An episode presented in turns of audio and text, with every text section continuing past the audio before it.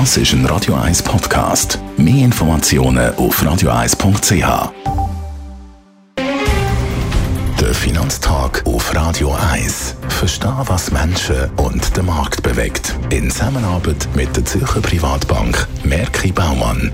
www.merkibaumann.ch wir reden heute mit dem Gerard Biasco, dem Anlagechef der Privatbank Merki Baumann und schauen mal auf die Zinserhöhung, die es im Dezember von der Schweizerischen Nationalbank. Gerard, wie begründet die SNB die Zinserhöhung vom Dezember? Ja, wir haben ja ein halbes Prozent Zinserhöhung gehabt, nochmal eine Zinserhöhung von der Schweizerischen Nationalbank und es ist interessant zu schauen, auch für die Aussichten jetzt im 2023 wie das Statement, äh, wie die Aussagen von der SMB sind bei der Zinserhöhung. Sie hat natürlich gesagt, die Zinserhöhung braucht es, um Preisstabilität mittelfristig zu bewahren in der Schweiz, weil nämlich die Inflation weiterhin über dem Range ist, über dem Ziel, das die Nationalbank mit Preisstabilität gleichsetzt. Und das bedeutet natürlich, weil die Inflation also für sie zu hoch ist, dass es noch weitere Zinserhöhungen auch im 2023 von der SNB könnte geben. Warum ist denn der Schweizer Franken trotzdem relativ stark?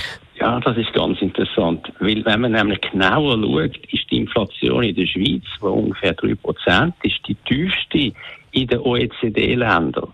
Und das heißt, dass eben die Realzinsen, das heißt Zinsen um die Inflation bereinigt, wenn man die vergleicht mit den umliegenden Ländern, mit den europäischen Ländern, dann sind die Realzinsen, die inflationsbereinigten Zinsen in der Schweiz eben höher als in den umliegenden Ländern und das stützt natürlich den Schweizer Franken. Das ist einer der Gründe, wieso der Schweizer Franken immer noch stark ist.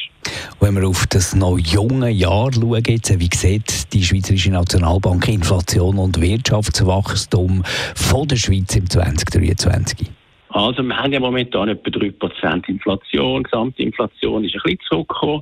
Ähm, Im letzten Monat gegenüber dem Vormonat, äh, aber immer noch relativ hoch. Die SMB sieht, dass die Inflation im 2023 weiter wird ein bisschen tiefer sich präsentieren, aber eben immer noch über 2% wird bleiben. Sie schätzt etwa 2,4% wird die Inflation im 2023 betragen. Was sieht sie fürs Wachstum, fürs Wirtschaftswachstum? Da sieht sie ähnlich wie man natürlich für alle Länder eigentlich muss erwarten in Europa oder auch in Nordamerika, dass Wirtschaftswachstum zurückkommt. Die SMB sieht für das Wirtschaftswachstum von der Schweiz 0,5 Prozent Wachstum in 2023. Wir sehen das ähnlich und das bedeutet, dass wir in der Schweiz wahrscheinlich trotz Konjunkturabschwächung eine Rezession kann vermeiden Danke vielmals für die Einschätzung, Gerard Biasco. Er ist der Anlagechef der Privatbank Merki Baumann. Der Finanztag gibt es auch als Podcast auf radioeis.ch. Präsentiert von der Zürcher Privatbank Merki Baumann. www.merkibaumann.ch